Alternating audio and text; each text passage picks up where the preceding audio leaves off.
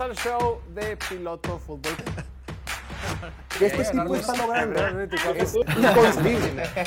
Dejemos de ver su show, vamos a ver el béisbol. Mahomes está encima de Los cualquier Bears palabra. no dejaron a su No, no, marido. como que. No, no, no. ¿Cuánto, güey? Pero. A nada le No sé, enseñaron un que fútbol. Tú no tienes nada que hacer, nada. Pero lo que la gente no ha visto es quitándole la bola. Bienvenidos al show de Piloto Fútbol, transmitiendo completamente en vivo desde la ciudad de Mexicali, Baja California, capital de este bello estado, el punto más al norte de toda Latinoamérica y la ciudad más caliente de todo el perro planeta. Ya es jueves, jueves de Pix, 25 de enero del 2024. Estamos a tres días, tres benditos, hermosos y bellos días de que sean las, las finales de campeonato, de conferencia, temporada 2023 de la NFL y no puedo más de la emoción, no puedo más del confort porque el día de hoy traigo mis, ah, no sé, chanclas. Uh, chanclas de los Cowboys, las pueden checar en Instagram. Chequen en Instagram la historia que subimos. Uh, máximo confort. Eh, dejen en los comentarios si ustedes usan chanclas con calcetines o sin calcetines, con calcetas o sin calcetas, con medias o sin medias, como sea que le digan, en B- Between. Between lo pueden checar en nuestro Instagram. Pero hoy es un buen día. Hoy es un jueves de picks, jueves de noticias. Ha habido muchas noticias de coaches, hay mucho que platicar. Estamos muy, muy, muy emocionados. Únicamente quedan 13 programas en vivo del show de Piloto Fútbol para la temporada 2023-2024. Entonces hoy lo vamos a disfrutar mucho, hoy nos vamos a divertir mucho, hoy nos vamos a relajar, vamos a aflojar un poquito los hombros, disfrutarlo y aprovechar, aprovechar que tenemos los, mejores, los mejores días de la NFL por venir. Para platicar de todo esto, me acompaña como siempre, como todos los días de lunes a viernes en punto de las 6 de la tarde, hora del centro de México, a través de YouTube, Twitch y Facebook. No olviden suscribirse en las tres plataformas. Desde la esquina, con el mejor comportamiento que jamás haya presenciado el ojo humano, arquitecto en potencia, adorado por los Pretty Lovers, Howell Lovers y Picket Lovers, portando chanclas con calcetines de los Steelers, Diego Elordi, el pastorcito Little Shepherd. Diego, bienvenido. Y tomé la decisión, o sea, no había de los Saints, había de varios equipos y dije, pues los Steelers, ¿por qué no? Son colores bonitos, son los colores que usaba yo en la prepa y pues tengo familiares que le van a Pittsburgh, entonces a ver si la puedo enseñar. Hey, estírate. Ah, bueno, la chancla sí. La- ahí está la- una chancla y la otra es mismos colores, pero tiene el logo aquí, pues. Así se hace, no hay necesidad de calambrarse. Sí, la verdad es que, la verdad es que todo es mejor con calcetines, güey. Yo soy un tipo de calcetines. O sea, además, soy un calcetines O guy. sea, tú no los lavas, pues. Los O sea, andas tú por todos lados en calcetines por tu casa, nada. Duermes en No, no, no. calcetines. Sí, dormir con calcetines es de leyenda, güey. Hay mucho frío, güey. No, estás loco. Y a mí, Descalzo toda para la vida. Sí. y se ponen fritos, Patas güey. de fuera. pero, no, pero por eso te tapas, güey. no Es que nada. depende, también, o sea, si estás en tu casa, patas de fuera. Si estás, no sé, un lugar, que no- un lugar ajeno, pues ahí sí te tapas los, los pies, ¿no? Compartiendo el set como noso- con nosotros, vino ayer por tercera vez en jueves en su vida aquí en el show de Piloto Fútbol. Nos acompaña el Tampa Bay Buccaneer del equipo, contador, colega, amigo y tocayo, el señor Jorge Octavio Vildoso La Amarilla. Mi Bildo, bienvenido. Gracias, gracias, George. Y por primera vez, dos días seguidos, aquí bu- al buen Martín. Espero poder llenar bien su lugar que dejó. ¿Se la, la- la quieres llenar? ¿Se la, bien a- ¿Se la quieres llenar bien a Martín? No, Dijiste. no, no, el lugar que te dejó a ti en tu El, casa. el- el- el boquete que te dejó en el corazón. No, ahorita platicando que antes de venirnos al show, le dije, Diego, espero te traigas. Las- antes fue, me iba despertando el primer mensaje que veo de que, Diego, córtate las uñas de los pies hoy. Y yo, ya te toca. ¿Qué sabes o qué? le dije, te voy a llevar una sorpresa, espero que estén bonitas y presentables. ¿Tú te haces pedicures, Pilo? No, no, no. No, no, no, no culpo. Digo, la gente que lo hace. No, pues, porque- critica, critica. No, es porque se les entierran las uñas y gente que hace- pues, lo hace por eso. Pero no, yo no tengo ese problema. Entonces me las corto ya. Fíjense que... Y es algo que no me gusta hacer, la neta. Como que no me gusta cortarme las uñas. Lo hago más, lo más rápido y como que no, no, no me gusta. Y las colecciones, las uñas. Eh, no, no, no, directamente sobre el, sobre el toilet. en un galón ahí, lleno de uñas. Un galón de uñas. No, el, el- yo una vez fui un pedicure clínico, que supuestamente es como más acá, más como que meramente para arreglarte bien las uñas, porque hay pedicures como estéticos, que son los que mucha gente conoce, pero hay unos clínicos que te dan una buena pulida. Pues hablamos hoy de pies nada más, ¿te No, parece? sí, lo- y te tachan de fresón hablando de pedicures y todo. Clínico, es clínico. Eh, ¿Tienes algún fetiche con los pies, Bildo? No, cero. No, no. ¿Es más común de lo que creen? eh? Sí. Pues, pero pues el tema para el off-season. Empecemos el programa el día de hoy. Es traído a ustedes por Piloto Collection, nuestra plataforma de artículos coleccionables donde puedes encontrar un montón de productos de la NFL firmados por jugadores y exjugadores de la liga. Tenemos cascos, balones, gorras, eh, imágenes, jerseys firmadas, certificadas eh, por este- diferentes organismos. Ya saben, aquí, lo ten- aquí que tenemos nuestro Jerry Rice consentido, nuestro Jerry Rice de corazón firmado, certificado, el mejor de todos los tiempos. Pueden encontrar un montón de artículos en nuestra página pilotocollection.com o si no, en nuestra cuenta de Instagram piloto.collection. Puede ser un buen regalo, puede ser un buen regalo ahora que se acerca el Super Bowl. Puede ser de la suerte. Dicen que si compras productos de Piloto Collection, tu equipo va a llegar al Super Bowl el próximo año. Y si tu equipo está en los playoffs ahorita todavía vivo, va a llegar este año. Que Dice. Gustavo comentó Rex Ryan, amante de los pies. Hubo un tema con eso. Ah, me suena, güey. Me suena. Sí, sí, hubo un tema en los pies. Rex Ryan, también Ricardo La Volpe, ¿no? Tiene un pedo. ¿Te acuerdas? No, Ustedes no ven el no fútbol, acuerdo. ¿verdad? Bueno, el tema. eh, Los pies son muy normales y es muy normal que visiten la página de Piloto Collection. Síganos en Instagram para que la plataforma siga. Ya no hablemos de pies, güey. Estamos en las finales de, de divisional, de conferencia, estamos hablando mucho de pies. Pero antes de hablar de eso, que vamos a hablar mucho de las, de las finales el día de hoy, hoy, hoy haremos nuestros picks, hoy es jueves de picks. Vamos a ver cómo vamos en la quiniela y todo eso. Hoy salieron noticias, hoy tenemos noticias con las que despertamos. Vamos a hablar de Keishon Buti, Butey, fan número uno de Play Do It. ¿No sabes? Otra vez. El ex, ex receptor de LSU que ahorita está con los Patriotas. No sé ni cómo se pronuncia su apellido, pero sabes de quién hablo, ¿no? No, Keishon, Keishon y se, se apellida, se escribe Boutete. ok. Ajá. Ese güey que, que puso como 8.900 apuestas durante año y medio, algo así. Ok. Y lo cacharon, ya lo torcieron y lo hizo cuando estaba en LSU, cuando era menor de edad. Y pues escándalo ahorita. ¿Cómo no supiste? Fue el escándalo de hoy. Estaba pre- preparándome para los partidos de la final Así de siempre es- conferencias. es- son jugadores medio irrelevantes, ¿no? Pero otro escándalo de apuestas en la Me NFL. traía muy extraídos los pies.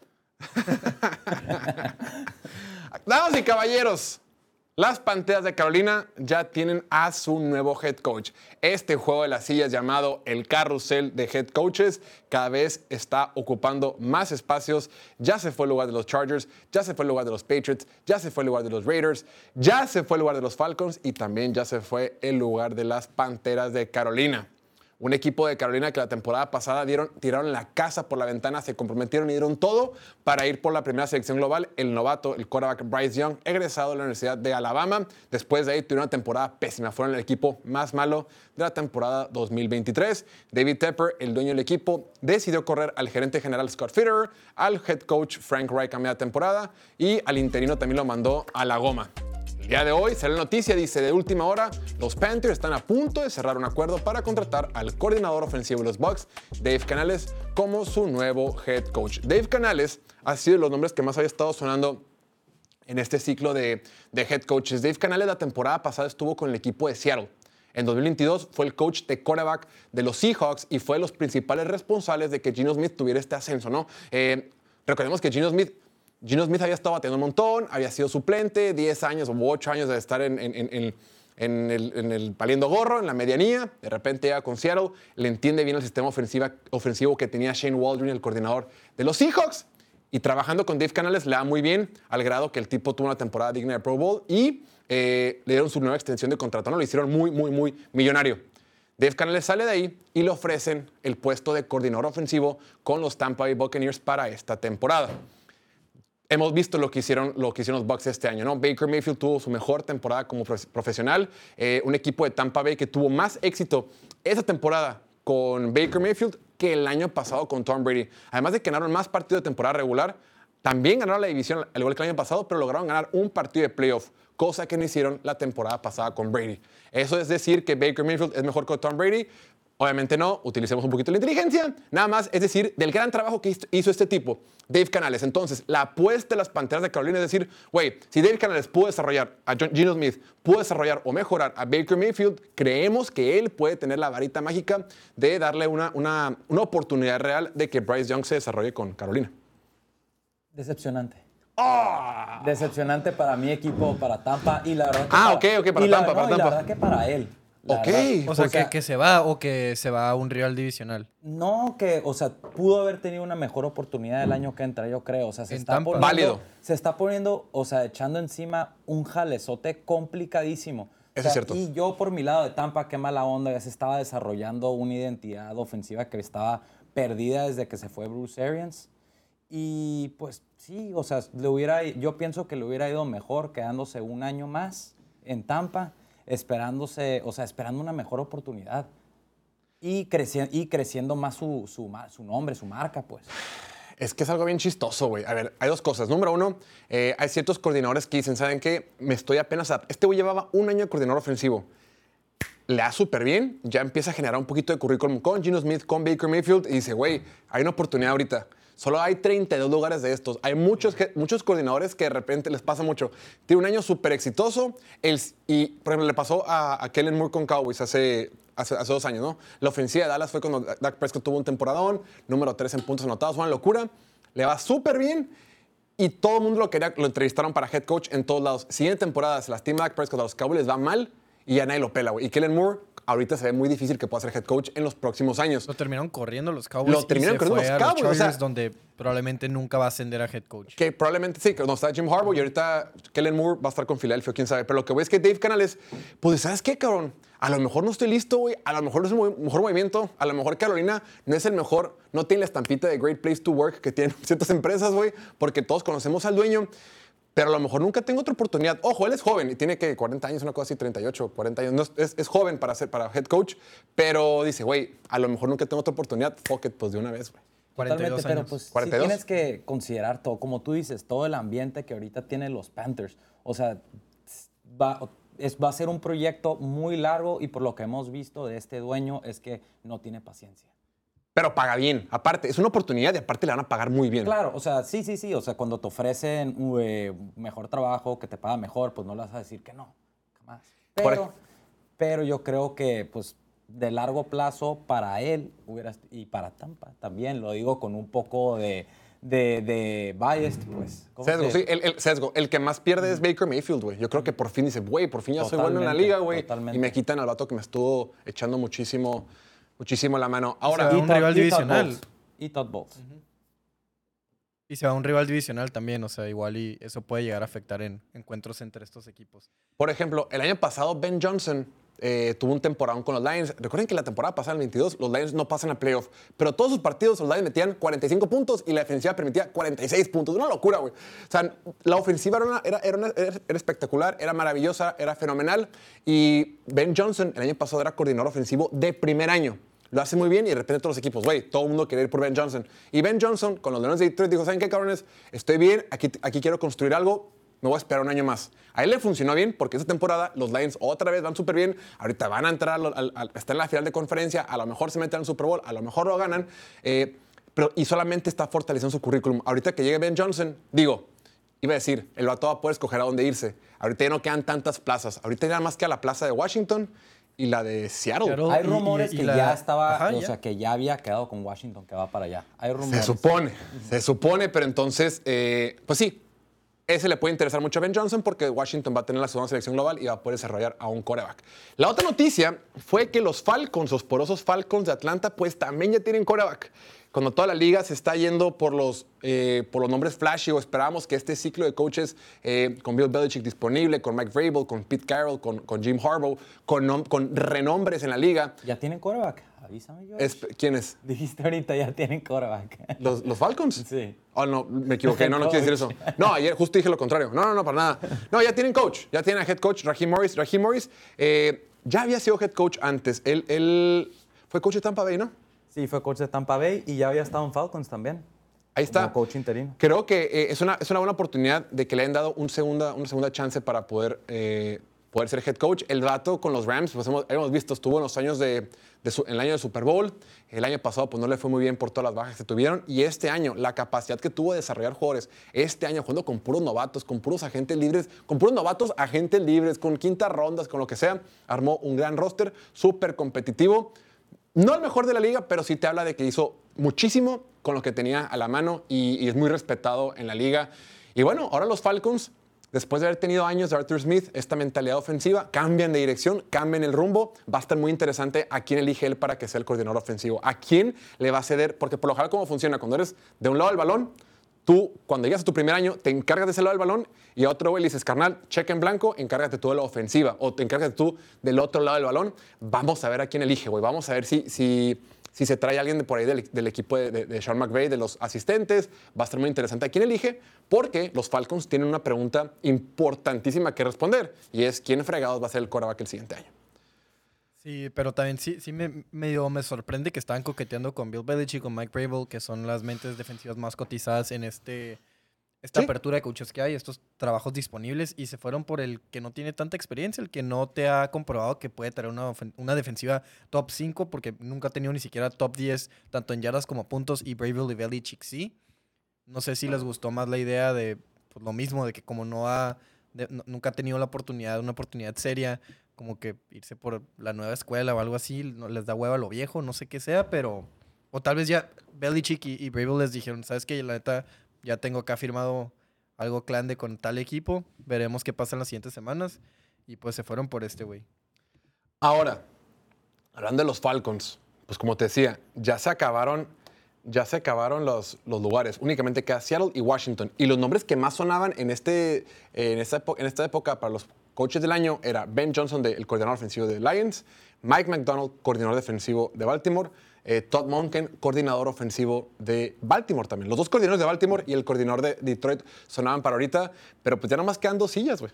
Y, y espérate, perdón, perdón, perdón. Nomás quedan dos sillas y sigue estando esos tres coordinadores que son hot y Belichick, Vrabel y Pete Carroll. Se me hace raro que los Falcons ya hayan agarrado a Raheem Morris pensando que pues, nadie lo todavía ni sacaba la temporada y todavía están disponibles estos que mencionas y nadie te iba a ganar a Raheem Morris. Nadie te lo iba a ganar. ¿Quién sabe? Te habla mucho, o sea, de lo del tipo, eh, los quarterback, de los quarterback. Pero si te lo, Ya, si te lo ganan, toman la decisión por ti. O sea, te, te dicen, ah, pues este güey no, entonces un- va a ser uno de estos tres. O sea, hay buenas opciones todavía. No, no hay por qué apresurarse. Y sabemos cómo, cómo irse por la mente defensiva eh, te limita de cierta manera porque eventualmente pues tienes que estar cambiando de coordinador ofensivo año tras año porque si le va bien, se lo roban. Si le va bien, se lo roban. Y ni siquiera tiene el coreback. Entonces tienes que tener el coreback y luego tienes que tener la mente ofensiva y rezar que si no le va muy bien, o sea, rezar que si le llega a ir muy bien, no se lo roben. Entonces, no sé, no, no me encanta. Como fan de Saints, me encanta, pero Qué si mamón. fuera fan de Atlanta no estaría muy feliz y creo que el Cándido también no andaba muy feliz ahí No, en el chat. Por lo no, que sabemos que no está muy feliz y claro, eso es lo que tú quieres. Primero quieres que tu ofensiva desarrolle una identidad. Y pues, pero se ve que los Falcons claramente querían ir por un coach defensivo. Pues veremos. Ellos, ellos saben más que nosotros. Sí, el, pero después de que tanto tiempo estuvo coqueteando, se escuchaba Bill Belichick, Bill Belichick, todo el mundo reportaba que es el Bill Belichick ahí, pues fue Raheem Morris. Raheem Morris fue head coach de los Bucks en 2009, cuando él tenía 33 años, güey. Estaba remorrillo, de los coaches más jóvenes en la historia de la liga. Y pues eh, después se fue a ser coordinador defensivo, en, en- en- estuvo con Atlanta, sí, de- de, de, de asistente, de coordinador, y luego después vino a ser coordinador defensivo de los Rams del 21 a la fecha. Excelente coordinador defensivo. Sí, Excelente sí. coordinador defensivo, pero ya, pues, ya estuvo en Tampa o sea, y fracasó. Ya sabemos que, y como Todd Bowles, o sea, no todos los coordinadores defensivos se me hace como que, la neta, la mayoría de las veces no tienen el perfil, no sé, para ser head coach. Pero Hay excepciones, pero son muy puntuales. Mira, ahorita los que quedan en los playoffs. Kyle Shanahan, ofensivo. Andy Reid, ofensivo. Dan Campbell, ofensivo. John Harbaugh, equipos especiales. Ninguno defensivo. Y los que perdieron, perdieron eh, los Ryans. que pasaron. Bueno, Bueno, de de los que Mico pa- Ryans, ajá. Demico Ryans, defensivo. Eh, Sean McDermott es defensivo. em, Matt LaFleur, defensivo. Y Todd Bowles, de- perdón, Matt LaFleur, ofensivo. Y Todd Bowles, defensivo. De los cuatro que perdieron la semana pasada, tres eran defensivos y Matt LaFleur era ofensivo. Hay diferentes teorías. Y lo que hay diferentes cosas es con los diferentes sobrevivientes que quedan en la quiniela de Miller Light. Miller Light, todo el sabor, una caloría más que las otras ultras. salud. Salud, aquí no tomo cerveza todavía. No puedo, no puedo tomar aquí. Eh, ¿verdad? Así están las cosas, mi estimado Bildo, en la quiniela Miller Light. Tu servilleta tiene a Kansas City, Martín tiene los Leones de Detroit, Gustavo tiene los 49ers y el buen Kevin tiene los Ravens. ¿Quién lo va a ganar? El buen Kevin. ¿Quién quisieras, ser, ¿Quién quisieras tú ser de ellos? Kevin. Pues Martín, ¿no? O sea, porque pues se va a tener que vestir de porrista, entonces como que, que, le, que le caiga lo bueno, así, para que no esté tan no se vaya tan aguitado al off-season. Diego, Estaría bien. ¿Quién quisiera ser tú? Kevin, 100%. ¿Por qué güey. dudan de mis Chiefs, güey? No dudamos de los Chiefs, duda- o sea... duda- Nunca más bien en contra de. Mahomes. Exacto, ahorita lo vamos a comentar. Ahorita lo Pero comentamos, Kevin, claro. Kevin. Sí, la verdad es que, la, la neta, la neta, la neta, yo estoy muy contento porque eh, yo, buen gallo, buen gallo. yo creo que van a ganar los Ravens. Yo creo, quiero que ganen los Ravens. Pero si no funciona así, pues en la quinelita tenemos ahí los Chiefs y algo, porque, algo que podemos hacer más emocionante, el Super Bowl 58. Ya lo saben, la quiniela en piloto fútbol fue traída a ustedes por Mire Light. Todo el sabor, más sabor que todas las ultras y únicamente una caloría más. Mira Light, también, ya te he dicho, ¿no? Son patrocinadores oficiales de los Cowboys. Entonces, eso es positivo. De los Cowboys que traigo aquí. Ahí está, perfecto. Empecemos, y ahora sí, ahora sí, vamos a rendir cuentas, mi estimado Bildo, porque aquí los jueves venimos a rendir cuentas. Así están las cosas. Así nos fue la semana pasada. Así vamos en total. Me caí duro en la tabla. En total, pues no hay ninguna novedad, ¿no? Con Chelo over under. No hay ninguna novedad. Jorge en primer lugar, con tres aciertos. Seguido de Emilio y Poli. No, eso Yo- fue el de la semana pasada. Ah, No. ya total. Yo creo Total. que tú y Emilio consultan y se pasan pics, ¿eh? Porque qué casualidad. Y en el sótano, Diego, Troy, Oliver y Richie. Los mismos de siempre. Los sospechosos usuales. Lo que vamos a hacer para esta ocasión, mi estimado Bildo, es vamos a hacer picks, nomás son dos partidos. Vamos a escoger los picks del partido, vamos a hacer los puntos totales over y under y una jugada, una jugada que puedes encontrar en Playdude, ya sean yardas de un jugador, ya sea recepciones, o sea, como que una jugada. O sea, en total van a ser ocho picks que, que haremos para este, para este fin de semana. ¿Te parece bien? Perfecto. ¿Te parece que arranquemos? Vámonos. Arranquemos por el principio, arranquemos en orden cronológico por cómo se cómo suscitarán los partidos del fin de semana. Em, Chiefs contra Ravens. Ni me acordaba cómo llegó el partido del rundown. llegó el momento, llegó el momento, llegó la graduación de Lamar Jackson. Lamar Jackson, que será el, el más joven, perdón, el jugador más joven en la historia en ganar el premio de MVP dos veces, está listo para recibir en su estadio al rey, al mandamás, al jefe, a la, la última aduana que siempre tienes que cruzar en la conferencia americana, la aduana de Patrick Mahomes. Hace poquito eh, comentaba Lamar, eh, le preguntaron en rueda de prensa como para estarle picando la, picando la costilla y le decían, oye, ¿qué, qué opinas de que la estuvieron diciendo que la ofensiva no pudo mover la pelota em, en la primera mitad contra una defensiva de Houston, no sé qué, ¿escuchaste eso? Y dice, hermano, claro que lo escuché, claro que escucho todas las cosas. El vato tiene presentísimo lo que dicen de él. El vato está concentrado, tiene, tiene, ah, tiene muy, muy presente que en el 2018, cuando entró a la liga, los scouts le decían, güey, mejor, mejor cámbiate a receptor, güey. Tú juegas receptor, güey. Puedes ser un buen receptor, acá te queremos, güey. El vato ha sido menospreciado por los coaches, por los scouts. Inclusive los Ravens tomaron otra primera ronda cuando los, lo seleccionaron a él con la última, la primera ronda del, del 2018. Y ahora está aquí. Ahora está aquí. Él le prometió un Super Bowl a esta franquicia cuando lo draftearon en 2018.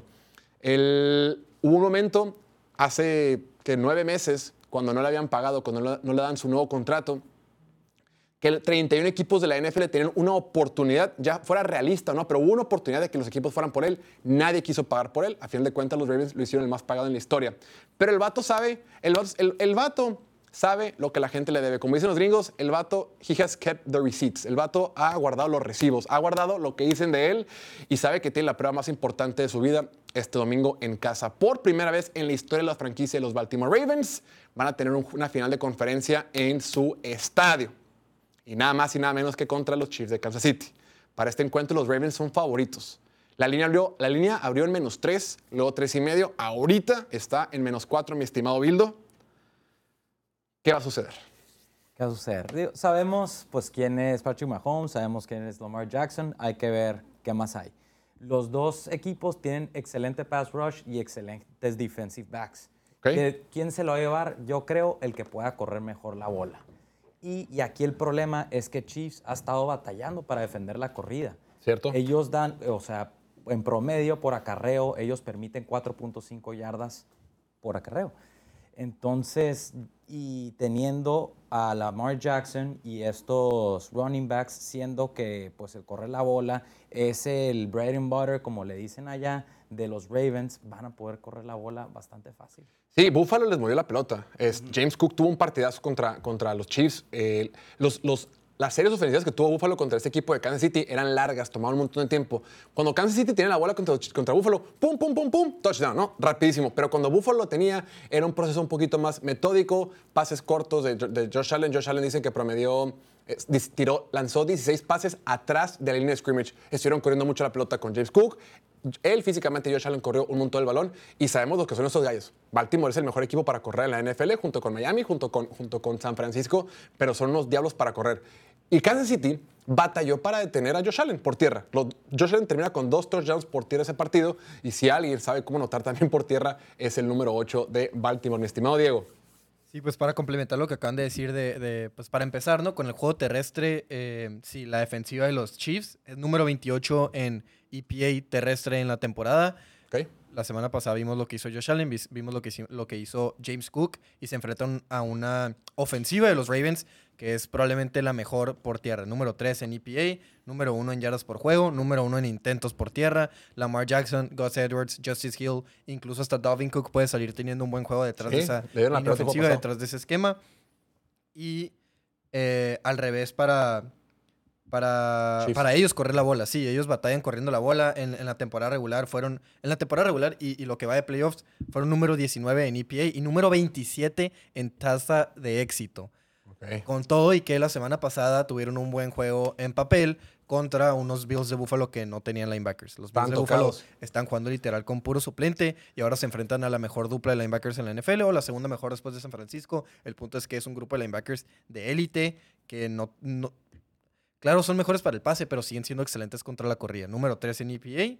Y hemos visto cómo la semana pasada eliminaron por, por completo cualquier intento de juego terrestre de Houston, que igual no es el más fuerte, pero Kansas No, tampoco es el más fuerte por tierra. Y, y a, a Singletary lo limitaron como a 2.4 yardas por acarreo o algo así.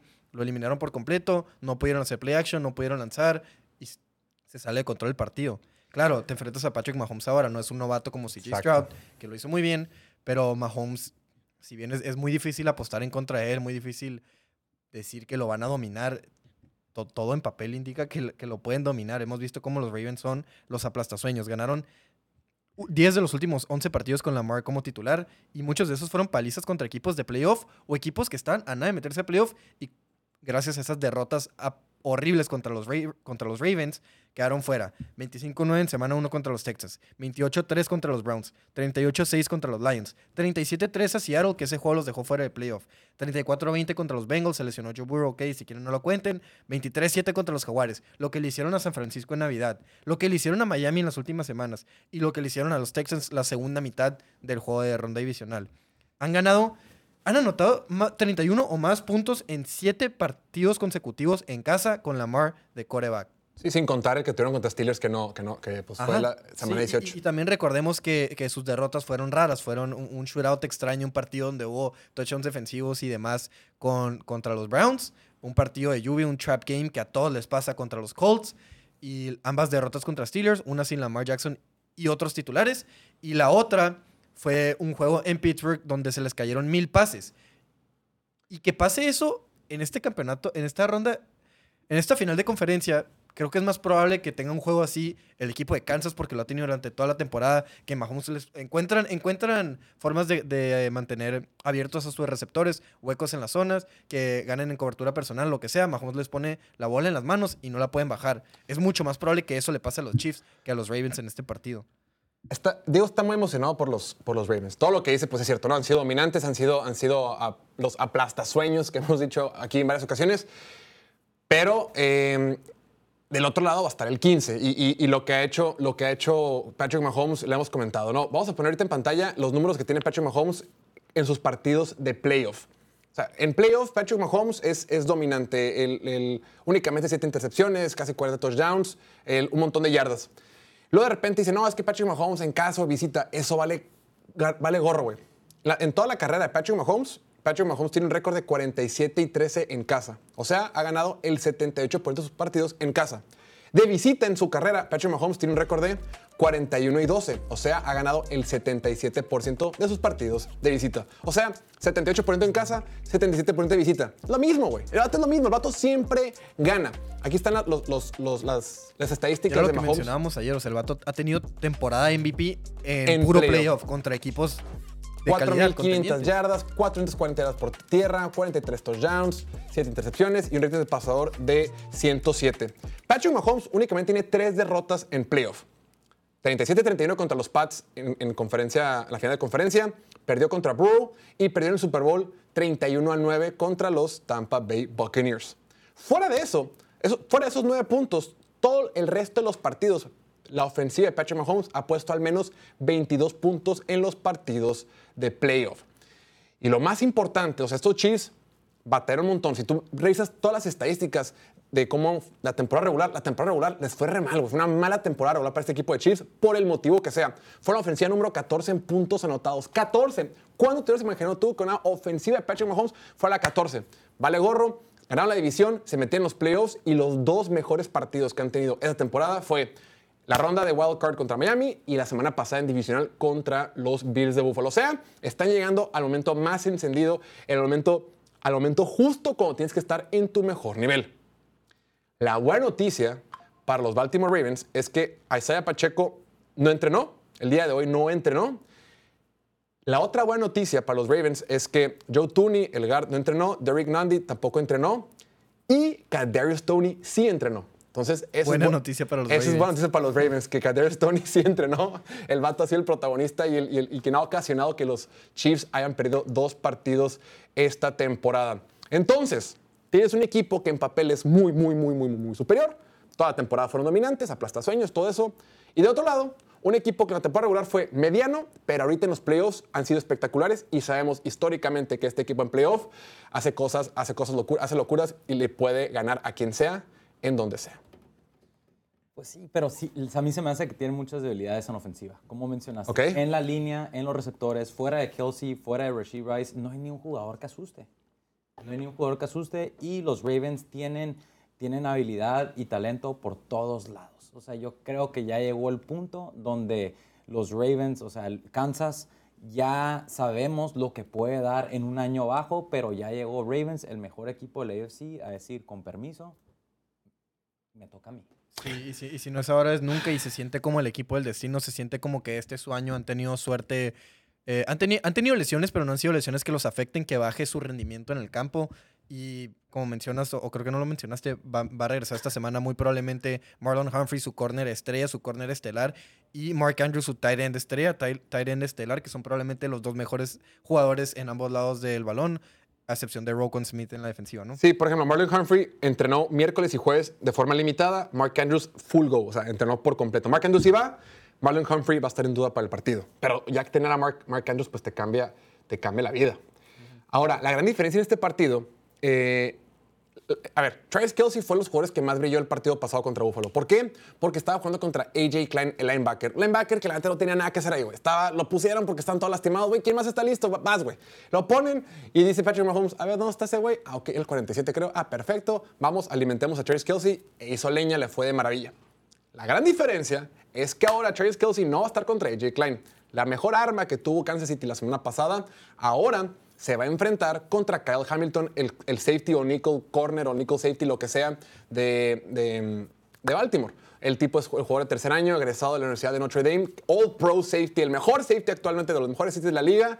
Va a ser otra cosa. No va a ser tan sencillo para Patrick Mahomes encontrar a Trace Kelsey ese partido. ¿Qué va a pasar? Bueno, va a tener que buscar a otras armas. Va a tener que lograr que otra vez Marcus Van Scanding sí tenga un buen partido, que otra vez Rashid Rice tenga un buen partido, no deje de ser novato y que por ahí alguien más termine sacando la chamba, ya sea Justin Watson o Michael Harmon, pero alguien más va a tener que sacar la- eh, el trabajo porque creo que no va a ser un partido para, para Kyle Hamilton, para Travis Kelsey. Y, y también este, creo que, o sea, en papel todo indica Ravens, todo indica Ravens van a dominar una vez más, pero simplemente por el hecho de tener, de que los Chiefs tengan al 15, la línea está como está, le están dando básicamente medio punto por, porque están en casa, son los tres puntos y luego el, y medio y ya subió a cuatro, pero, pero igual creo que sigue estando baja para los Ravens, es un equipo que ha sido dominante durante todo el año y no tengo nada en contra de Mahomes, literal. Sé que es, es regla no apostar en contra de Mahomes, siempre creer en Mahomes, nunca pensar que es el caballo negro, porque lo hizo la semana pasada y la semana pasada me fui con él eh, para cubrir y terminó hasta ganando. Entonces, wow. Pero este equipo de Ravens está en otro nivel. O sea, hablemos de que la semana pasada Texans intentó de todo. Lo blitzaron en el 75% de sus dr- dropbacks, que es 75%. Sí, o sea, tres de cada cuatro sí, pases que te en todos le estaban mandando blitz. eh, sintió la presión en el 43.8% y aún así tuvo un partidazo. Aún así les colgaron 34 puntos en ofensiva. Tienen las respuestas, tienen diferentes respuestas. Te pueden correr, te pueden lanzar. Lamar te puede correr, Lamar te puede lanzar. Tiene explosividad ya con Safe Flowers. eh, y ahora va a regresar también Mark Andrews. De verdad, creo que nada No, le duele a este equipo. La defensiva permitió menos de, cinco, menos de 20 puntos en 5 juegos consecutivos. La ofensiva de los Chiefs eh, tiene un récord perfecto esta temporada de 10 victorias, 0 derrotas cuando anotan más de 21 puntos, pero te digo, te enfrentas a una defensiva que no ha permitido más de 20 en 5 consecutivos contra equipos buenos. Aquí alguien en los comentarios, me imagino que es bait o es un troll, dijo, no se han enfrentado a ninguna ofensiva buena, güey. Las ofensivas buenas que se han enfrentado han sido decimadas por los Ravens. Detroit, este, los Niners, tengo, mira, los- Miami. Los siguientes coaches que como que están sonando un montón para esta temporada, los ofensivos, es Ben Johnson de Detroit y Bobby Slowick de Houston. ¿Cuántos touchdowns tuvieron las ofensivas de esos dos equipos? Cero. Cero, güey. Cero touchdowns de Detroit, cero touchdowns de Houston en dos enfrentamientos. Y luego también cuando se tuvo que enfrentar contra los, los coordinadores ofensivos modernos, pero ya pues como que la vieja escuela moderna, por así decirlo, contra Shanahan le pasa por encima cinco intercepciones a, a la, a la ofensiva de los 49ers y contra Miami pues los hizo, lo hizo pedazos a partir del segundo cuarto en ese partido que fue en la semana 17. O sea, Mike McDonald ha aplastado y luego por ahí, no sé, por ahí contra Seattle también los aplastan a media temporada. Hace el, hoy se reportó que, bueno, ayer, la semana dijeron, Shane Waldron, coordinador ofensivo de Seattle, lo mandaron a Chicago, güey. O sea, un buen coordinador ofensivo que, anda- que lo andan agarrando otros equipos, pues también Baltimore los aplastó, güey. Ahora Mike McDonald, este coordinador ofensivo de segundo año con los Ravens, va a tener su prueba más grande, que va a ser contra el mero mero, contra el mero McLean. Ahora, ahora sí, vámonos con los picks, mi estimado Bildo. Compromisos. Kansas, sí, sí, aquí somos hombres, no payasos. Kansas City menos 4. Perdón, Baltimore menos 4 en casa. Me gusta Ravens. Me gusta, me gusta Ravens. Y allá, va a y allá en la pantalla va a salir Kansas, ni modo, estoy amolado. Porque ya te había dicho, puta madre, me preguntaron hace tres días, hace dos días por mi pick y pues bueno, dije, Kansas, agarro los puntos. Pero ya que me puse a estudiar, dije, hombre, los van, a, los van a- los van a palear, güey. Y me pasó durante toda la temporada, por eso me fue tan mal, que, que pues daba mi pick y luego ya que hacíamos la previa bien y lo platicábamos, decía, pero lo quiero cambiar. Diego Lordi. Pero no, esta vez estudié antes de hacer mi pick y esta vez, a pesar de que, de que tienen el número 15, a pesar de que todo te indica que tienes que ir en contra de Mahomes y que tienes que, más bien, no puedes ir en contra de Mahomes y que puedo quedar bien pendejo, después puedo decir, no mames, ¿cómo me fui en contra de Mahomes? También puedo quedar bien pendejo si digo, ¿cómo me fui en contra de estos Ravens que son el equipo más dominante en la NFL, que aplastaron a San Francisco incluso, que San Francisco es el más dominante en su conferencia?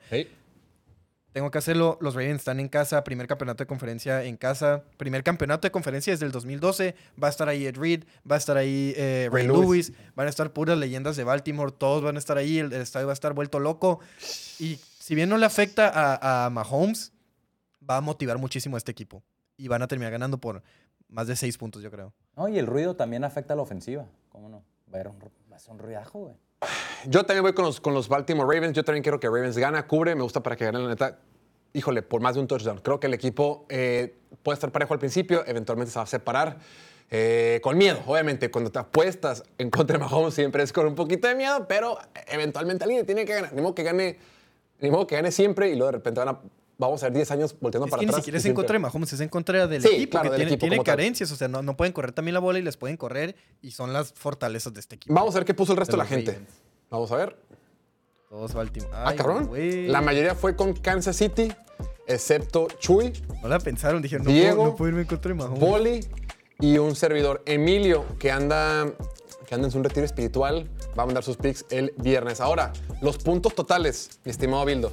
Veo que. ¿Qué pusiste en los puntos totales? Under. Under. ¿Tú? Yo sí me fui con el over, pensando en que, en que los Raiders van a anotar más de 27 puntos, algo así. Y los Chiefs obviamente van a meter las manos teniendo al mejor Korak del planeta.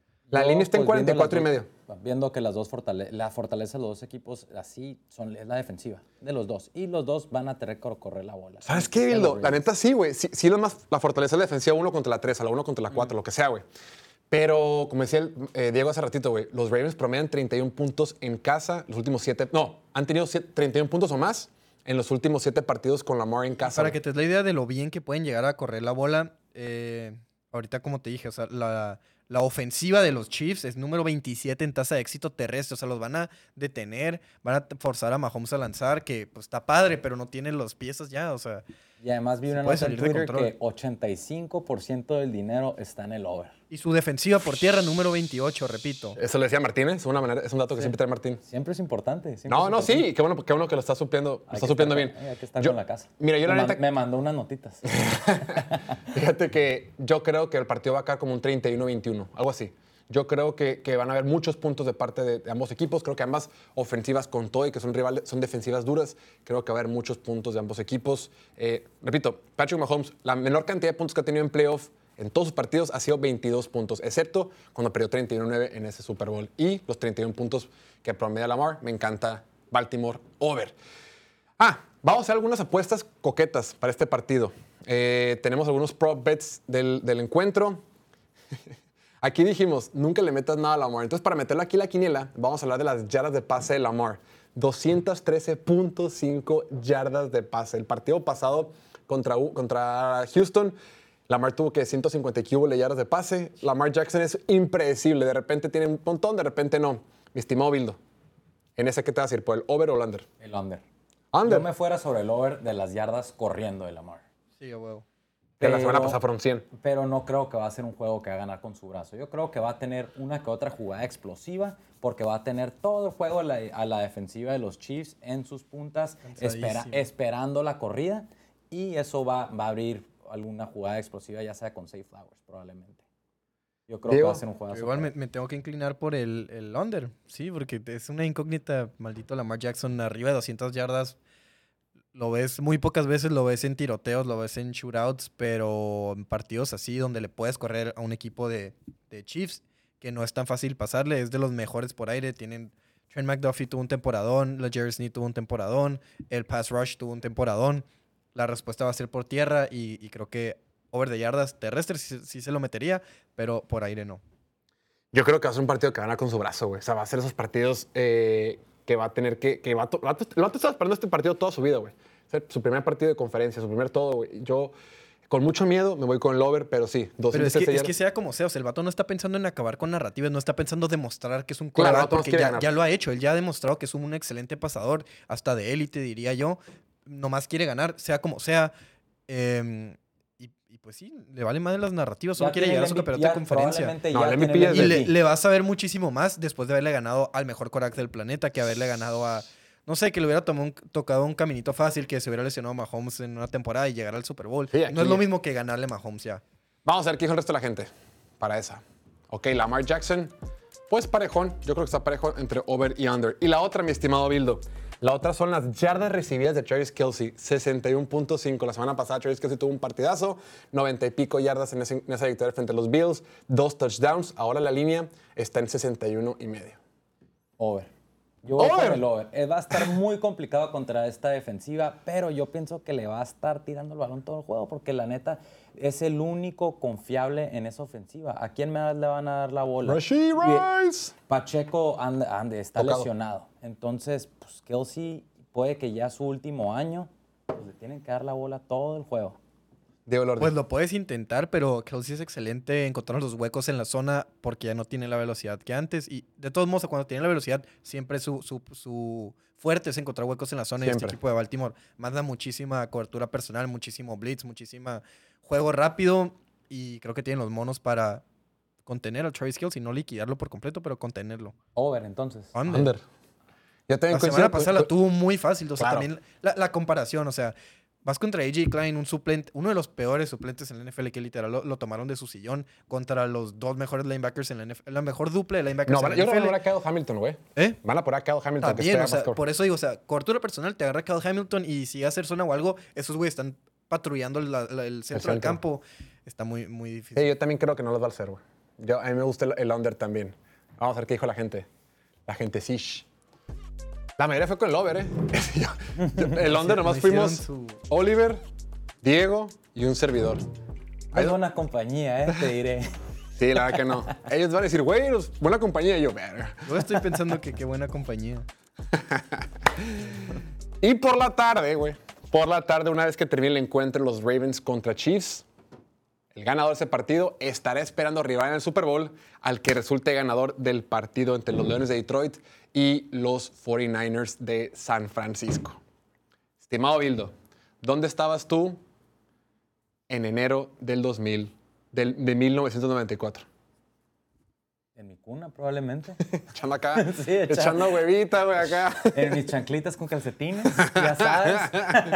¿Dónde crees que estaba Diego en enero del 94, güey? Ni siquiera planeado. Nadando todavía. Nada que nada que nada, ¿no? El Michael Phelps mexicano. Pues en enero del 94 fue la última vez que estos 49ers de San Francisco levantaron el trofeo Lombardi.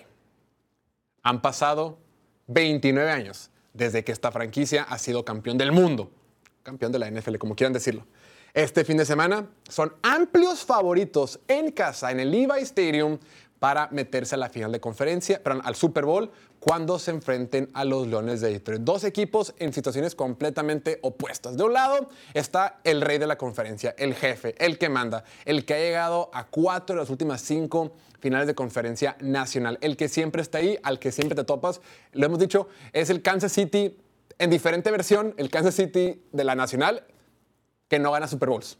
En los últimos 5 o 6 años, San Francisco y City son los que siempre están a finales de conferencia. La única, la única diferencia es que uno gana Super Bowls y el otro se queda con esas ganas. Esas ganas de 29 años de poder eh, bañarse en la gloria. Esta temporada todo es distinto. Esta temporada los Niners han sido dominantes.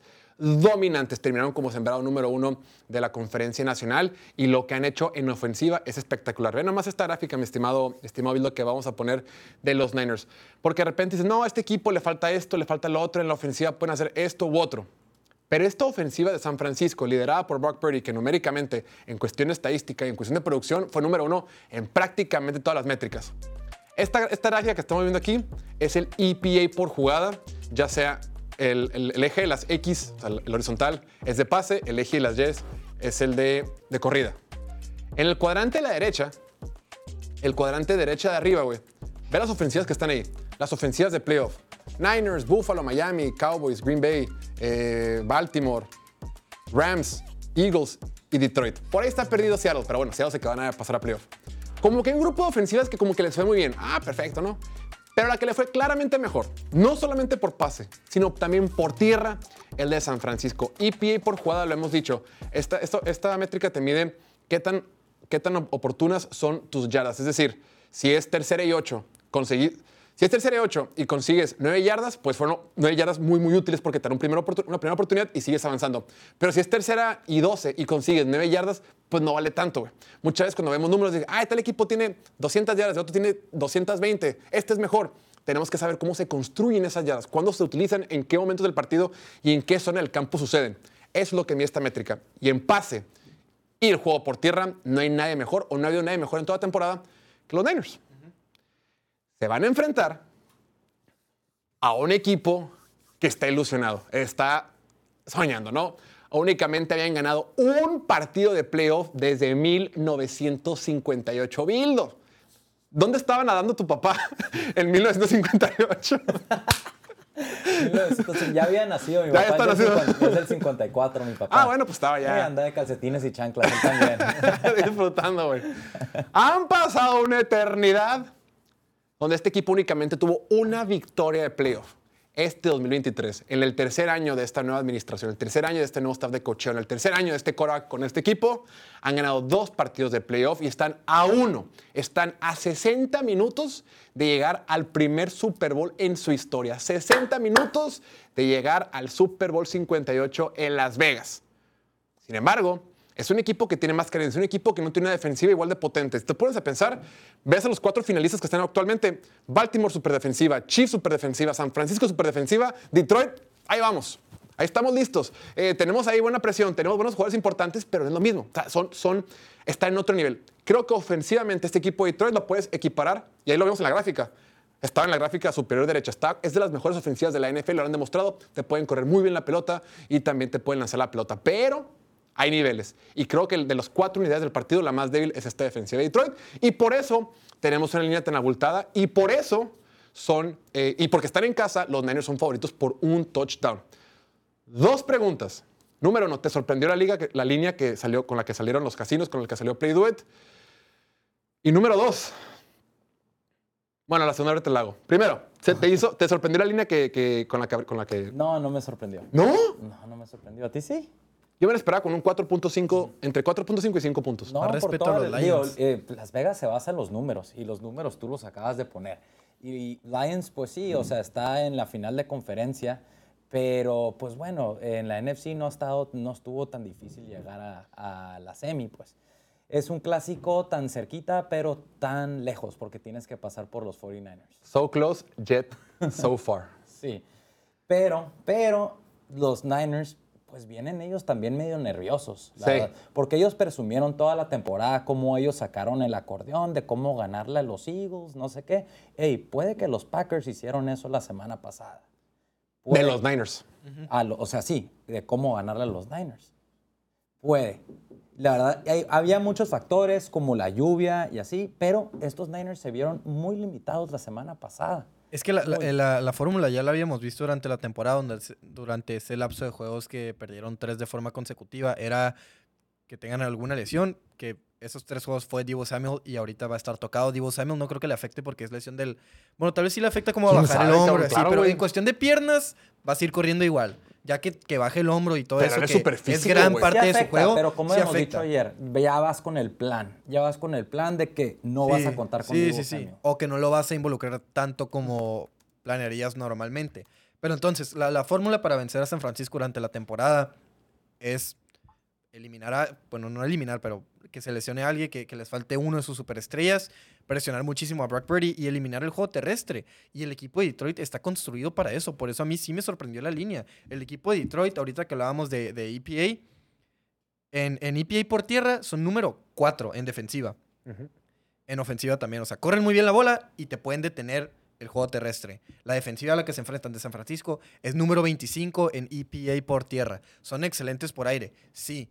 Pero eso viene con un costo, viene con que tal vez no eres tan excelente para detener el juego terrestre y te pueden correr. Lo vimos con Aaron Jones la semana pasada y lo vimos durante la temporada también contra el equipo Lamar, de güey. Cleveland, Contra contra, Cleveland. Lamar. Sí, ese partido puntualmente contra los Ravens.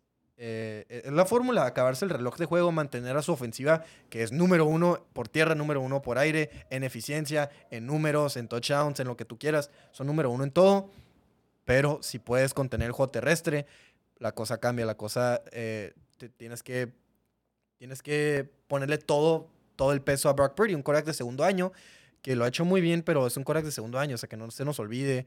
Creo que le echan culpa a los medios de, de hacerlo, de criticarlo mucho, pero creo que también son los, Los fans. medios, Los fans tienen, seguro. los medios nosotros, pero Cortea, lo- los fans también tienen una expectativa altísima de él. Recuerden que, o sea, no es hate, de verdad, es un vato de segundo año, es un vato que está aprendiendo, que va mejorando, que ha ido mejorando y que ya lo hizo la semana pasada, tuvo su game winning drive, pero ahora en un segundo encuentro muy, muy cerrado contra una defensiva muy física, que es la gran diferencia. Eh, en el partido pasado, Green Bay vimos cómo falló un par de tacleadas que les fueron muy costosas Sí, güey. e incluso soltaron también intercepciones. Creo que el equipo de Detroit no va a cometer esos errores. El equipo de Detroit ya se la está creyendo. El equipo de Detroit sabe que están a un perro partido del Super Bowl y en verdad piensan que lo pueden lograr. También lo, lo único que también le puede doler al equipo de Detroit es que son súper vulnerables por aire. Lo hemos visto, pero como dije, el equipo de San Francisco, gran parte de su juego aéreo es el play action, es el que funcione primero la corrida, establecer la corrida y luego liquidarte por aire. Y creo que Detroit sí puede contener la corrida. Creo que para que Detroit gane el partido, digo, ofensivamente, tienen que seguir el plan de juego de, de los Packers. O sea, eh, la- si tú quieres vencer, a ver, si no eres Baltimore, si no eres Baltimore y quieres vencer a los Niners, creo que el plan de juego contra los Niners pues, nunca va a ser sencillo, pero el caminito es recibir la pelota, mover la pelota a lo largo del campo, cosa que hizo muy bien Green, Bay. La bronca con Green Bay es que llegaba, repito, eh, digo, lo he dicho varias veces, Green Bay tuvo cinco series ofensivas para arrancar el partido. Las cinco terminó dentro de la 14 de San Francisco. O sea, movieron la pelota, de mover la pelota la 20, la 20, no batallaron, pero se les complicaba para cerrar en zona roja. Afortunadamente para Detroit, La ofensiva de Detroit es la número dos en toda la NFL en eficiencia en zona roja. Ellos llegan y anotan touchdown. O sea, es una ofensiva que sabe cerrar las, series ofensivas largas. Green Bay tenía series ofensivas larguísimas. Las, ofensivas de Green Bay eran eh, juego por tierra, parse corto. Eran series ofensivas larguísimas que desgastaban a la defensiva y lo más importante, mantenían a la ofensiva toda poderosa de San Francisco en la banca, donde la quieres. Ese tiene que ser el plan de juego, nada más que no pueden cometer los errores absurdos, bárbaros que sí cometieron los Packers, como fallar patadas. Y no Jared Goff, partido tras partido, hemos visto cómo comete mínimo un error absurdo. A veces no le cuesta, a veces se le perdona. Y a, pues a ver si lo puede evitar en este partido o que no le cueste tanto, que sea un error, no sé, en tercera y 15 y un sack absurdo. Ok, pues despeja, no pasa nada. Pero también hemos visto cómo lanzó ese pase para atrás, cómo, es, cómo la semana pasada tuvo esa casi intercepción en la zona de anotación que neta Sí. Jamel Dean la baja y hasta se puede pelar el vato y te cambia el partido por completo y termina siendo eliminado por, por Tampa Bay, por favor. Pero ahora, pero, pero Jared Goff está teniendo su mejor temporada. Es, lo- es la, la mejor versión de Jared Goff en su carrera, la estamos viendo ahorita, sobre todo en playoff. Dice Diego, sí tiene una que otra jugada que dices, verga, no mames, ¿qué está pasando? Pero en general está teniendo un temporadón. Desde el año pasado creo que estaba, el avance que vimos en él es espectacular. El desarrollo que ha tenido como quarterback, digo, y es un veterano, es el quarterback más, de los, es el quarterback más veterano que va a estar este, este fin de semana jugando en, en la NFL. Ha mejorado un montón. Contra los Rams se vio muy bien, contra Tampa Bay se vio muy bien. Sí, tiene esos dos que tres jugadas que te cuestionan un montón. Es cierto que no es tan atlético, es cierto que no te da tanto dinamismo como otros quarterbacks que sí van a jugar este fin de semana, pero yo creo que ya no es una debilidad. A diferencia de esos equipos de los Rams que avanzaban en playoff, que llegaban lejos en playoff y donde la debilidad era Jared Goff, donde a Jared Goff lo cargaba el sistema de McVay. Eh, recordemos que inclusive un hubo un partido de playoff que a Jared Goff lo banquearon con los Rams. ¿Quién fue? ¿Fue Bedford? ¿Quién fue? ¿Te acuerdas? No me acuerdo de eso. Una vez lo, batearon contra- lo banquearon contra los Pero Packers. no lo dudo, sí. O sea, eh, fue un, part- sí, un partido divisional o, o wild card. A lo que voy es que este Jared Goff es otro, güey. Ya no es la debilidad del equipo, ya no lo están cargando. Ahora él es parte fundamental de esta ofensiva. Y esta ofensiva te, lo- te puede hacer todo muy bien. Te puede correr muy bien el balón con sus dos corredores eh, y te puede lanzar pases, ¿no? Eh, Sam Laporta eh, ya está full go para este partido. Con todo y que estuvo lesionado un poco el Tyrant novato del equipo de los Lions la semana pasada, eh, los reportes indican que ya es full, full go. Eh, lo que sí me preocupa un poquito, Gran parte del éxito que ha tenido Detroit esta temporada ha sido su línea ofensiva. De acuerdo con Pro Football Focus, fue la segunda mejor línea ofensiva de toda la NFL. El centro, Pro Bowler, de los mejores centros de la liga, que es Frank Ragnow, estuvo tocado el, encuentro pasado, eh, pero sí va a jugar. Todo indica que sí va a jugar. El que muy probablemente no va a jugar va a ser el guard. El guard Jonah Jackson, que es de los menos flashy, esta línea ofensiva llena de superestrellas, pero es una pieza importante. Entonces, sí hay que monitorar eso. Probablemente no juegue, pero hay cierta, cierta minúscula eh, chance de que sí llegue a jugar. Entonces, la ofensiva, creo que importante, si este partido lo va a terminar ganando Detroit, va a ser con pocas series ofensivas, pero largas, donde muevan la pelota, donde puedan conectar con diferentes receptores. De otro lado, la bronca es la defensiva. Estás revisando los números de Detroit, güey. Sí, es horrible. Ahí te va, mi estimado, mi estimado Bildo. Bildo. En puntos permitidos por partido, ¿sabes qué número de la NFL fue la defensiva de Detroit? Puntos permitidos por partido. Ok, el, el número que rankearon, Ajá. 26. Muy cerca. 23. Ok. Pues del top 10 de abajo, ¿no? El del bottom 10, del, top, del bajo 10. Solo una caloría de diferencia. Es una caloría de diferencia. Número 23 en puntos permitidos. ¿Sabes cuántos puntos permitieron por partido? 23.2. ¿Sabes cuántos puntos les anotó los Rams en ese partido de, de Wild Card? 23. 23. Tres. ¿Sabes cuántos puntos les anotó Tampa Bay? 23. 23. 23. Entonces, todo indica que los Niners les van a anotar únicamente 23.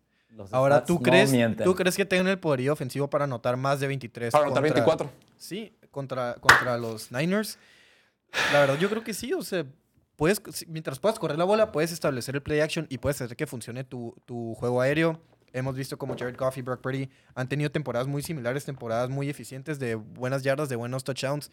De hecho, ahorita que mencionabas los errores absurdos de Jared Goff, ambos tuvieron la misma cantidad de jugadas dignas de intercambio de balón en la temporada y postemporada. 19 jugadas digna- dignas de intercambio de balón para los dos. Sí, los dos cometen la misma, al menos en métricas, o sea, en, en números aquí, no es El mi momento opinión. Carson Wentz. No es, no es mi opinión, es- son, son hechos. Los mismos cometen la misma cantidad de errores absurdos durante todo el año.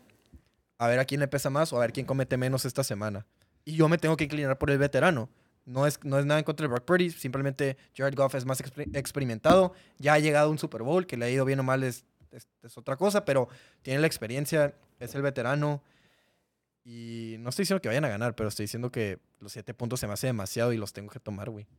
Sí o Y sí. Este, esta historia de Cinderella no va a terminar con una paliza. Van De a salir Cenicienta, de Cenicienta. de Cenicienta. Van a salir con la frente en alto, yo creo, estos Lions.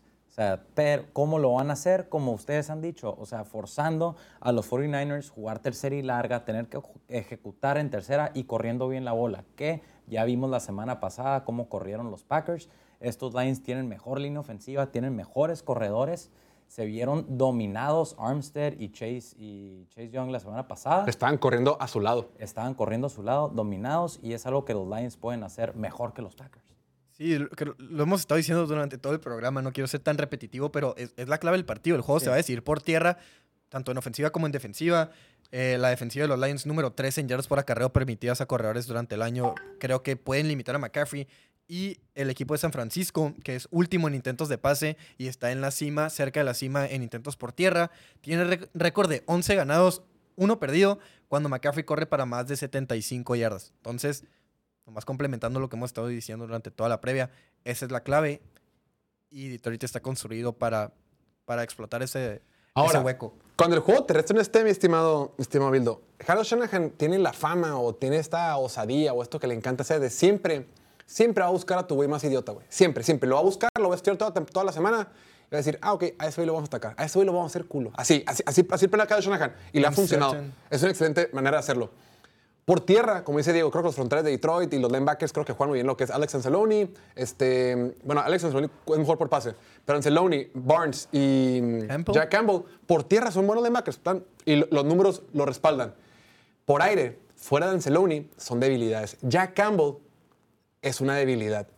Yo creo que va a agarrar, va a agarrar Kyle Shanahan y va a decir, a ver, ¿dónde está el 40? ¿Qué no tiene Jack Campbell? 46, este novato, qué perfecto que fue primera ronda y todo, güey, pero a él lo vamos a hacer buscando a Divo Samuel en su zona, buscando a George Kittle en su zona, buscando a McCaffrey en su zona y por ahí va a ser, güey. El pasito corto buscando la zona de los linebackers creo que puede hacer mucho daño. Y creo que a lo mejor el juego terrestre lo van a poder tener, pero ese pasito corto en el centro del campo que le encanta mandar esas ofensivas de Kyle Shanahan, me cuesta trabajo pensar que Detroit tenga los monos para detenerla. Será un partidazo. Por último, mi estimado Bildo, antes ya me pick, ¿no? ¿Tú dices Detroit? Detroit. Detroit más 7. Por último, ¿qué historia crees que va a pesar más? La historia del equipo Yamerito, que lleva 29 años sin volver a levantar un trofeo Lombardi, que ha estado muy, muy cerca de acariciarlo, muy, muy cerca de bañarse de gloria, o la historia del equipo que nunca ha estado en un Super Bowl, que tiene a una ciudad entera, a un país entero, a una comunidad NFLística entera soñando, inspirado y imaginándose cosas chingonas, diría Chicharito. La segunda. O sea, todos, está- todos estamos con los Lions, porque como tú dices, ahí han estado los 49ers, o sea, uno, o sea ahí han estado pues, los últimos 15 años, ahí han estado en las finales de conferencia, en playoffs, y estos Lions han estado en el sótano Sí, todas nuestras vidas. Sí, literal. Hasta la Y más en el caso de Diego. pero, pero sí, o sea, no, no, a todos nos gustaría más ver a los Lions ganar. Detroit más 7, dices tú, Diego. Sí, Detroit más 7. Sí o sí, no estoy diciendo que vayan a ganar, pero corriendo la bola, Diego, no seas corriendo la bola se mantiene cerrado el partido y, y juego de pocos puntos. O, pues sí, Detroit. Yo también voy con Detroit más 7. Vamos a ver qué dice el resto de la gente. Y el under. ¡A la Y el- madre! Yo también el under. Es que son demasiados puntos. todos, todos, todos. Y vieron lo que mandé al grupo. Al grupo ma- mandé, dije key matchup y mandé lo la diferencia de. Ah, pero se la mandaste hoy, güey. Todos. Pues, ah, es verdad. Ya habían hecho Todos dijeron Detroit, güey. Ya, más la, ya la 7. hora de meterle el billete. Único tal vez me Emilio voy con el Andalón, Emilio. Andalón, que es el fan de la semana. El vato mandó los 49ers. Además, creo que la semana pasada muchos nos fuimos con San Francisco y nos dejaron abajo. Entonces, Es preocupante ver como eso. que le quisimos cambiar. Güey, todo el mundo. O sea, la final va a ser Kansas City contra el. Después Detroit. de ver esto, ya no le entro con tanta seguridad a la hora de meterme a Play. Bueno, a ver, y tenemos apuestas coquetas también que vamos a considerar para los picks, para este, para este partido. Empiezo contigo, mi estimado Bildo. El pateador de los de Leones de Detroit, Michael Batchley. No me quedó claro. Esos puntos incluían el punto extra también, ¿no? Dice puntos pateados, yo, yo creo puntos que sí, pateados ¿no? también eh, incluye el extra point. Sí, Ok. Over. puntos pateados 5.5. Eh, Me gusta el over. Si en un juego cerrado tienes que tomar tus puntos. Ya sé que, que Dan Campbell es un maníaco y probablemente se la esté jugando en cuarta y siete. Es que se lo está se la Pittsburgh, por dos puntos desde la 10. Pero igual creo que mínimo de, de- de puros touchdowns y uno o dos field goals. bueno, un field goal y puro touchdown, pueden salir esos puntos. Entonces, over. A ver, pero a ver, no dijimos, la línea, la línea- la línea- perdón, antes de eso, güey. Tiene que La línea está en seis puntos. 51.5. Ah, de, de over-under. Ajá. ¿A ti qué te gusta en ese Puntos partido? totales. Puntos totales, 51.5. Me Pues ahí en el gráfico salía, ¿no? Ajá. Sí, ahorita estaba. Me gusta el under. Y ¿Por qué? No, no me explico cómo la línea de este juego está más alta que el otro juego. O sea, el otro estaba como en 44 y medio, ¿no? Sí. O sea, ¿qué onda? ¿Por qué? Porque dos- esperan- Dos equipos que juega, o sea, estos dos, puro juego corto, pura corrida, co- y en el otro lado tenemos a Mahomes Pero y es que aquí hay una clara debilidad en la defensiva por aire de los Lions. O sea, en una de esas se te sale de control y Brock Purdy lanza cinco pases de touchdown y los Niners solitos te hacen el over, No güey. sé, pero es demasiado la diferencia. Se me hizo Mira, curioso. la línea de Play Do It para los puntos de Niners para este partido está en 30. Ahí, ahí- ahí marcan. Y la de Detroit está en 21. O sea, los momios, la probabilidad es que el partido quede 30 a 21. Es lo que te indican estas probabilidades. Entonces, si quedan 21 puntos, quiere decir que el pateador de Lions solo va a tener 3 puntos. O sea, como, y aparte también entendamos, son dos super ofensivas. Lo vemos en el cuadrante de arriba. Dos de las mejores ofensivas de la NFL se enfrentan y, independientemente de las defensivas, va a ser un día soleado, va a ser un día fresco, va a ser un día que está poca madre para jugar fútbol americano. No se van a para estar- patear. para patear, no se está revelando. O sea, como que todo se va a prestar para que haya muchos puntos en el partido. Pero yo también voy por el under, güey. Yo creo que se va a acabar el tiempo. Van a ser muy poquitas posesiones, güey. Va a ser- Van a ser series ofensivas larguísimas de los dos equipos, güey. Sí. Porque ese es el plan de juego para vencer a San Francisco. Como, como caballo negro que es Detroit, ¿no? Ok, entonces, ustedes van con el under. ¿Pueden poner otra vez la gráfica de los unders? O sea, estos dos equipos pocas veces tienen jugadas verdaderamente explosivas. De 49ers, al menos de que venga de Ayuk o que se pele McCaffrey. O Divo, No, no. o Kittle. Pues sí, de que se pele, pero el diseño no, el diseño no era una jugada de 50 yardas, simplemente Shot play, ajá. Sí, sí, sí. O sea, pasa y, y Sí. quedaron tacleadas y se pelan. Ok, entonces, vamos a ver qué puso esto la gente. Ok, en, las- en los puntos de Batchley todos fueron con el over, excepto Gustavo, muy bien. Y en los puntos totales, la mayoría fueron con el under, excepto Richie, Oliver Chuy, Martín y Poli. Gustavo. Gustavo también. Ah, perdón, Gustavo. Ah, no. Sí, sí, Gustavo, Gustavo, Gustavo. No, no. Bueno, vean ustedes, ¿no? Sí, sí. Después, por último, el último pick de esta semana, mi estimado Bildo. Acuérdense que todos los puntos valen lo mismo, ¿eh? Si le pegas a las, a las yardas totales, a, las- a los puntos que haya tenido Michael Batchley, exactamente lo mismo que si le pegas al partido al más 7 de Detroit. Jorge, eso, son lo- metido- eso es lo que me ha salvado, los overs y unders, que los juegos se me ha complicado, la verdad. Pero los overs y unders, tengo un récord de que nada más la ha fallado en playoffs como uno o dos máximo. Entonces, habiendo dicho eso, yardas totales de, de George Kittle, 60.5. La línea está en eh, George Kittle, 60.5 yardas por aire. ¿Qué vas a escoger? El under. Como habíamos dicho, Detroit tiene buen grupo de linebackers, la habilidad está con los corners. Yo creo que va a ser un juego más, o sea, yo me fuera con el over de Ayuk, por ejemplo, en este juego. Sí, el, el over de Ayuk también creo que es lo que más me llama la atención. Eh, mencionas cómo van a atacar al eslabón más débil y dices que Jack, Jack Campbell creo que también de los corners, Cam Sutton es una clara Ah, lo debilidad. traían de hijo contra los Sí, Bucks, güey. Y contra los Rams, güey. Puka lo traía de hijo y Mike Evans lo traía de hijo la semana pasada y creo que Brandon Ayuk puede tener un buen juego contra ese vato. Y George Kittle, pues entre los linebackers y entre Brian Branch, que creo que es un buen matchup para él, creo que sí se va a hacer el under. Yo creo que va a comer ahí, güey. Va a comer la zona de linebackers. Yo creo que va a comer la zona de Jack Campbell. Va a ser uno. O George Kittle o Divo, si es que juega Divo, van a tragar como puercos atacando al 46. De mí se acuerdan, güey. Cuando pasa y me manda mensaje que, hey, piloto, tú dijiste. Exacto. Es que también Divo, su- sus partidos fuertes son contra los equipos que no saben taclear. Y este equipo de, de Detroit, toda su cultura, toda su mentalidad es, el tacleo, lo físico, lo agresivo, lo sucio hasta cierto punto. Y Divo de por sí viene tocado, no sé. No me atrae tanto eso. O sea, igual y sí, ya sabemos que en la NFL puede pasar cualquier cosa y... Nada, pero pues hay que, hay que decir lo que queremos que va a pasar. Muy bien, ahora vamos a ver qué escoge el resto de la gente. Uy, es que es difícil ver. Sí, es que Confunde. está 50, ok, ahí vean, yo 50, fui a ver, creo que está La mayoría se 50-50. fueron Sí. con under, creo. 1, 2, 3, 4, 5, 6, 7 under. Ah, mitad y mitad. Pues ahí lo tienen. Raza, no olvides suscribirse aquí al canal de YouTube. Suscríbanse, suscríbanse aquí a nuestro canal de YouTube. Ayúdenos a que siga Le den like, creciendo no el le han programa. dado Denle like, denle like, suscríbanse. Y si quieren donar, siempre son bienvenidas las donaciones. Pues ya lo tienen. Vámonos ya, güey. Raza, el día de mañana tenemos show en vivo en punto a las 7 de la tarde, hora del Centro de México. Suscríbanse a nuestro canal de YouTube. Mañana también tenemos muchas cosas que contestar. Mañana vamos a estar respondiendo preguntas que ustedes nos manden. Agradecerte como siempre, mi estimado Bildo. Dos veces por semana. Gracias, bro. Eh, el pastorcito como todos los días y a toda la producción. Por ahí, Alan, Noel, Julián, Piña y Poli, que estuvieron apoyándonos para que saliera el programa. Mi nombre es Jorge Torres. Cuídense mucho, que tengan excelente jueves y nos vemos mañana. Chao, chao. ¡Vámonos!